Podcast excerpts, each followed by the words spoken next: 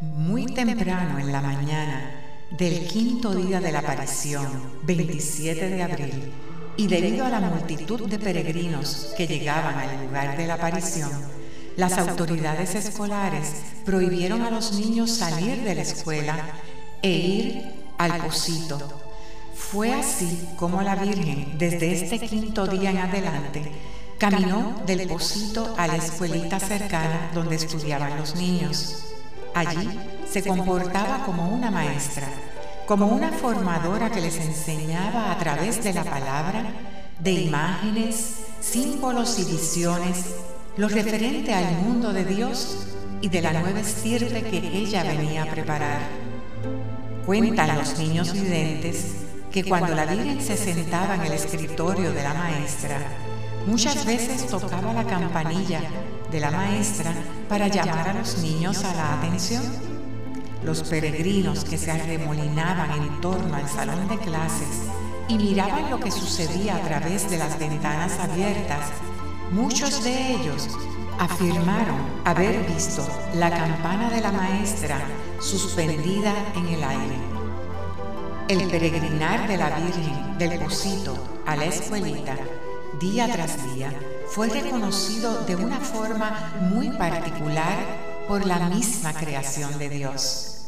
Muchas personas quedaron admiradas al ver cómo los pinos que se encuentran aún hoy día frente a la entrada de la escuelita se inclinaban en reverencia profunda al paso de la Madre del Señor. La Santísima Virgen en su peregrinar, según los testimonios de los niños, iba siempre acompañada de dos hermosos ángeles, uno a cada lado a manera de escolta. Eran ángeles idénticos, como dos gotas de agua. Vestían túnicas semejantes a las de los soldados romanos y calzaban sandalias altas amarradas. Así, caminando del pozo a la escuela, la Santísima Virgen comenzó la formación de una nueva generación de cristianos verdaderos que vivieran con Dios como prioridad de vida, hijos nuevos que ella había venido a formar para convertirlos en partes de su nueva estirpe. Juan Ángel Collado, el niño que desde el primer día vio a la Virgen, relató que ese día, mientras la Virgen ascendía, su nube rozó las ramas de un árbol de mango que había cerca del pozo Inmediatamente todos los presentes fueron testigos de cómo las hojas del gran árbol se marchitaban. En ese momento había en torno al pozo cientos y cientos de personas. Entonces inmediatamente los que allí estaban, al ver lo ocurrido, comenzaron a llevarse hojas, ramas y hasta pedazos del tronco de aquel árbol, de forma que al anochecer apenas quedaban algunas raíces. Muchos guardaron estas hojas con celo, hojas que sorprendentemente al pasar de los años se tornaron color dorado. Desde ese quinto día en adelante comenzaron a formarse larguísimas filas de personas filas que se extendían por kilómetros, todas ellas personas en silencio y oración, que se mantenían por días esperando obtener un poco del agua milagrosa del pozo de la Virgen para llevar a familiares enfermos. La multitud que allí se congregaba a diario era sorprendente Traían niños, adultos, enfermos, en camillas, en camastros, y todos tenían la gran esperanza y fe de que se sanarían, como así sucedió. Muchos, muchos milagros cada día comenzaban a ocurrir.